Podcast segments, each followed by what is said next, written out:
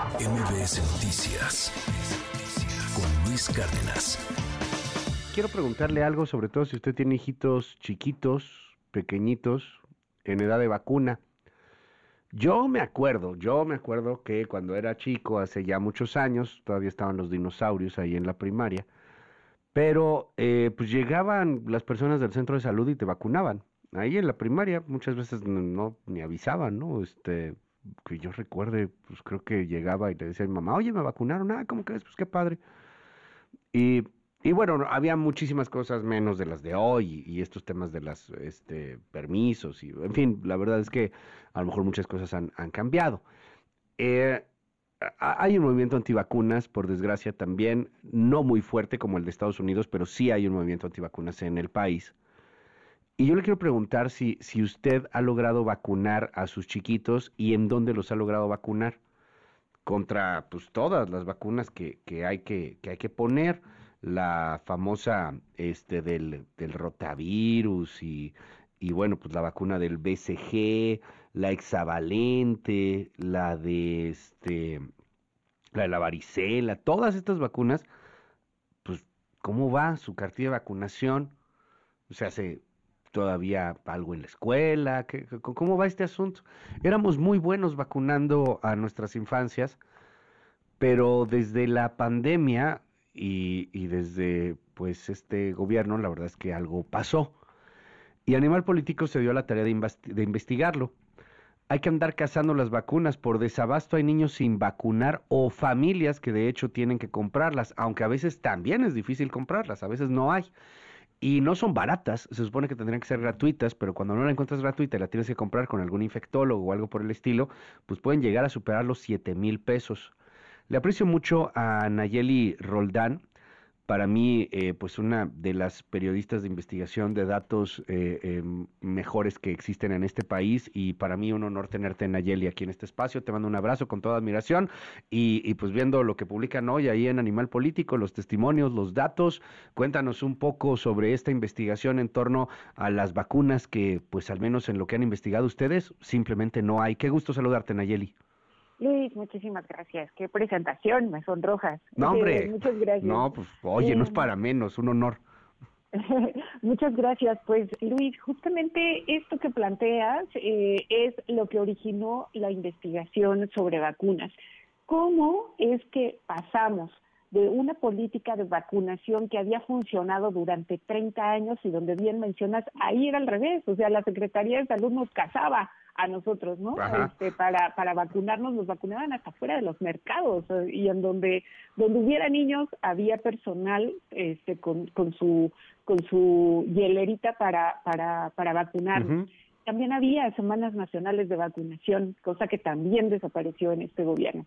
Entonces nos preguntamos cómo es que una política así, eh, que era efectivamente eh, un ejemplo en, en América Latina, México era pionero en, en estas eh, buenas estrategias para vacunar a su población. ¿Cómo es que pasamos de eso a que faltaran vacunas, a que hubiera familias buscándolas y que los medios de comunicación recogíamos esos esos esas denuncias, esos reclamos y que el presidente decía que esas notas eran parte del lámpara del periodismo. A partir de eso comenzamos a investigar porque el gobierno incluso había dicho que la baja en la cobertura de vacunación se debía a la pandemia. Lo que descubrimos eh, revisando información oficial, obteniendo información oficial a través de, solicitudes de transparencia, Luis Auditorio, es que no fue cierto, no fue la pandemia.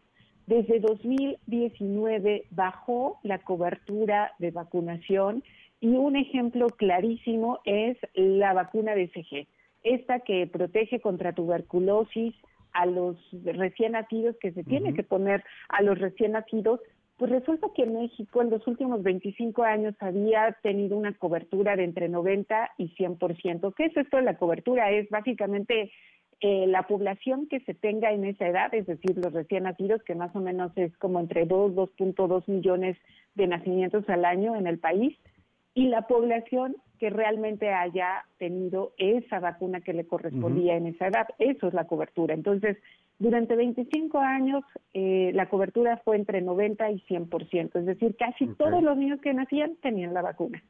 ¿Qué pasó en 2019? Bajó la cobertura a 73%, Luis.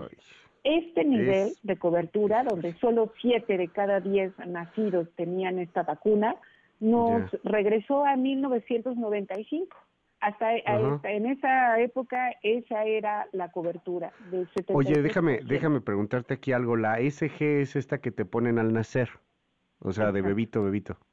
Así es, así es. Esa es la primera, eh, eh, diría un investigador, es el primer contacto incluso del gobierno con un mexicano, ¿no? En este caso, que es esa vacuna. Y, es tuberculosis. Exacto. Y resulta que, que ese primer contacto se les negó eh, durante 2019 y por supuesto, claro, luego llega la, la pandemia, que esa afectó a todo el mundo literalmente eh, y en todo el mundo eh, implicó una baja en la, en la vacunación, pero lo que es cierto es que no impactó de la misma manera la vacunación, o sea, hubo países que, que, que mantuvieron o que, o que bajaron su vacunación, como Brasil, por ejemplo, en, el, en la BCG, que la bajaron a 70%, también tenían 100%, la bajan a, a 70%, pero en México la baja fue a 27% de cobertura, es decir, pasamos de vacunar al 100% de los niños a vacunar solamente a 3 de cada 10 durante la, la pandemia, perdón. Pero hubo países ah, como Chile que no bajó, ¿eh? O sea, ellos siguieron aplicando el 100% de vacuna BCG en su población. Oye, a ver, eh, déjame nada más para, para que lo tengamos así muy claro, por favor, corrígeme si me equivoco, Nayeli. O sea, en 2019 la cosa ya bajó, o sea, traíamos en 2017, 2018, traíamos entre 90 y 100%, pues en los últimos 25 años. Y en el 19, o sea, antes de pandemia, bajó a 73%. Y ya después de pandemia bajamos a 27%. O sea, en el mejor escenario, 3 de cada 10 niños son vacunados. A mí me puede mucho esto, digo, si bien yo no tengo hijos, este, pues el asunto de saber que, que por una triste vacuna, por una mentada vacuna, cambia tu vida por completo. O sea, ahora sí que no lo quiera el universo, pero te da alguna cosa de estas y, pues te, te, friega la vida y se pudo evitar con una simple inyección al nacer que antes estaba pues eh, prácticamente garantizada, tuvieras el ingreso que tuvieras, fueras del partido que fueras, sí se me hace súper mega lamentable. Nos está escribiendo mucha gente, Nayeli, y sí nos dicen lo mismo, no hombre, yo no puedo conseguir la SG, si saben en dónde se puede comprar, por favor, díganos. Está, está muy cañón, qué, qué lástima que no lo, que, que no se está viendo y no se, y no se, no se había tenido tanto ruido hasta ahorita que están ustedes haciendo esta, esta investigación. Por desgracia, no solo la, no solo es la ESG, hay otras vacunas.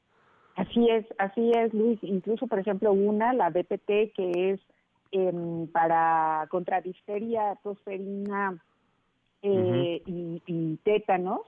Este, mm, esta, por ejemplo, eh, bajó también la cobertura. Teníamos una cobertura en 2018 de 92%, pero en 2019 bajó a 77% y en 2020 bajó a 58%. Esta cobertura que tuvimos, por ejemplo, en 2019, que bajó muchísimo de, 92 a 77%, eh, la, la OMS hizo una revisión justamente de la aplicación de esta vacuna DPT en el mundo. Y resulta que México fue uno de los cinco, de los diez países, perdón, donde más niños no tenían esta vacuna. O sea, este 77% nos colocó igualito que Angola, un país del continente africano. Entonces, eh, efectivamente, como dices, eh, Luis, eh, es sumamente preocupante porque más allá, estos son números que por supuesto nos pueden escandalizar, pero tengamos claro que son niños y niñas ¿no? Sin estas vacunas. Y eso implica que, que, por ejemplo, si llega a haber un contagio, si tienes a mucha población desprotegida sin vacunas, pues por supuesto que la posibilidad de que enfermen más niños y niñas y más personas, porque hay algunas enfermedades que dan también en adultos, eh, pues sea mayor. Y eso significa un brote. Y luego eso significa eh, mayor mayor eh, mayor contagio, mayor afectación para más gente. Y eso es lo que se había controlado. Estas enfermedades ya están erradicadas por vacunación. Y en este momento digamos no es que en automático ya aparezcan, no. Eh, lo que dicen los especialistas también es que pues este este efecto lo vamos a ver en los años siguientes, en que cuando empiecen a, haber contagios y que luego se, se vuelvan a volver en brotes, Luis. No, hombre, lo estamos viendo con el sarampión, ¿no? O sea, estamos viendo con el sarampión que ya hay varios casos y empieza a haber varios brotes y, y platicábamos con el doctor Macías este, la, la, semana pasada sobre este tema y nos decía, bueno, es que la bronca es que bajas de 90% del, del promedio de vacunación y vuelve otra vez el brote, es, es altamente contagioso. Dime algo, Nayeli, dentro de los pocos que están vacunados en este país por, por el Estado, por el gobierno, o, quienes lo logran tener, eh, ¿hay algo que podríamos diferenciar, algún sector en particular? Eh, ¿Son de alguna clase, de algún estado? Eh, ¿Hay algo que podríamos ubicar como quienes han sido los afortunados en tener vacuna? Sí, mira, no está las, las estadísticas generales, digamos, no están tan desagregadas entre entre público y privado. estas sobre todo son de, sector público, estas, estos números, pero sí lo tenemos con entrevistas, Luis, o sea, las personas que hemos, hemos em, pues sí, preguntado literalmente a, los padres, madres de familia, pues eh, fuimos, por ejemplo, a Oaxaca, a comunidades donde había bajado justamente la, la vacunación y lo que encontramos es que algunas familias pues tenían que ir a otros municipios un poco más grandes que los suyos, que eran muy pequeños, o los que pudieron las compraban. Pero aquí justamente eso es eh, uno de los puntos relevantes. ¿Qué pasa con quien no puede comprarlas? O sea, esta política de comprar menos, de comprar tarde, de intentar ahorrar y por eso no comprar, resulta afectando a los más pobres de este país, Luis. O sea, es los que no pueden pagar por una vacuna o por un medicamento son quienes tienen las consecuencias de esta supuesta política de austeridad. Entonces, eso es también cosa de las cosas graves de esto, Luis. Oye, eso es, es, gravísimo, ¿cierto? Porque pues aquí sí, primero los pobres, primero se afecta a los más pobres y se afecta de una manera eh, grave. Si estás en una clase media, si tienes un cierto ingreso, si estás en una ciudad tipo la Ciudad de México, Guadalajara, Monterrey, pues a lo mejor la puedes comprar, a lo mejor la puedes encontrar. No son baratas, por lo que entiendo. Veo algunos testimonios en el reportaje arriba de siete mil pesos. A lo mejor una familia de clase media, media alta, etcétera, pues claro que las puede comprar, pero pues para unas de las familias más pobres estamos hablando prácticamente de un salario mínimo mensual.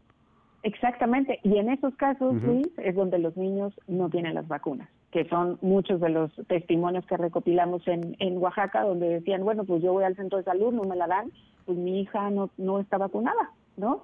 Entonces, eh, los más desprotegidos, pues son ellos. Y además también recordarle al auditorio, Luis, que estas son decisiones, o sea, que, que lo que padecen las familias al buscar una vacuna o al buscar una medicina y no encontrarla, significa el, el, resultado de decisiones de política pública, de decisiones de funcionarios públicos y que en este caso pues es el presidente Andrés Manuel López Obrador estableciendo una política de austeridad, de buscar ahorros a toda costa en todos los sectores, de la, de la decisión de la Secretaría de Salud de eh, tratar de encontrar, sí, las cosas más baratas y por eso se tardaron en comprar de decisiones del ex subsecretario de Salud, Hugo López Gatel, en intentar comprar a través de la Organización Panamericana de la Salud en 2019, no lograrlo, y eso ya implicó un retraso en la adquisición de las compras y eso por supuesto significó un retraso en la llegada de las vacunas al país y luego en la distribución de las mismas eh, en, en todo el territorio desde 2019 y a partir de allí pues se ha desfasado también el calendario de compras, Luis. Y salió más caro, al final te salió esto muchísimo más caro. ¿Cuánto se gastó el gobierno? Así es, eh, Luis, tenemos la, estadística de que entre 2018 y 2019 el gobierno gastó 24% más, eh, más presupuesto en estas compras. Es decir, encima de todo, pues ni siquiera hubo ahorros, Luis. Qué cosa. Nayeli Roldán, es un gran trabajo el de Animal Político. Eh, te mando un gran abrazo con toda la admiración y me quedo con esta comparación que hacías al principio de la conversación, esos tiempos donde nos casaban, sí, la verdad sí, ahí estaba la Secretaría de Salud y, yo me acuerdo, sí, yo, yo me escondí varias veces, me tenía terror a la aguja, pero al final sí me agarraban y sí te ponían el piquete, te ponían la inyección, pero pues era algo normal, era de verdad hasta algo como parte de la infancia qué cosa que, que, eso también está, está cambiando y que nos genera consecuencias gravísimas. Eh, ahí está disponible en Animal Político y bueno, pues también a los amigos que quieran apoyar a Animal Político lo pueden hacer suscribiéndose a, Animal Político. El artículo es de acceso libre, pero si quieren cooperar, bueno, pues también ahí se puede hacer de manera voluntaria para ser parte de los socios de Animal. Así es, Luis. Pues muchísimas gracias por el espacio. por supuesto, esperamos las lecturas en manualpolitico.com. Muchas gracias. MBS Noticias con Luis Cárdenas.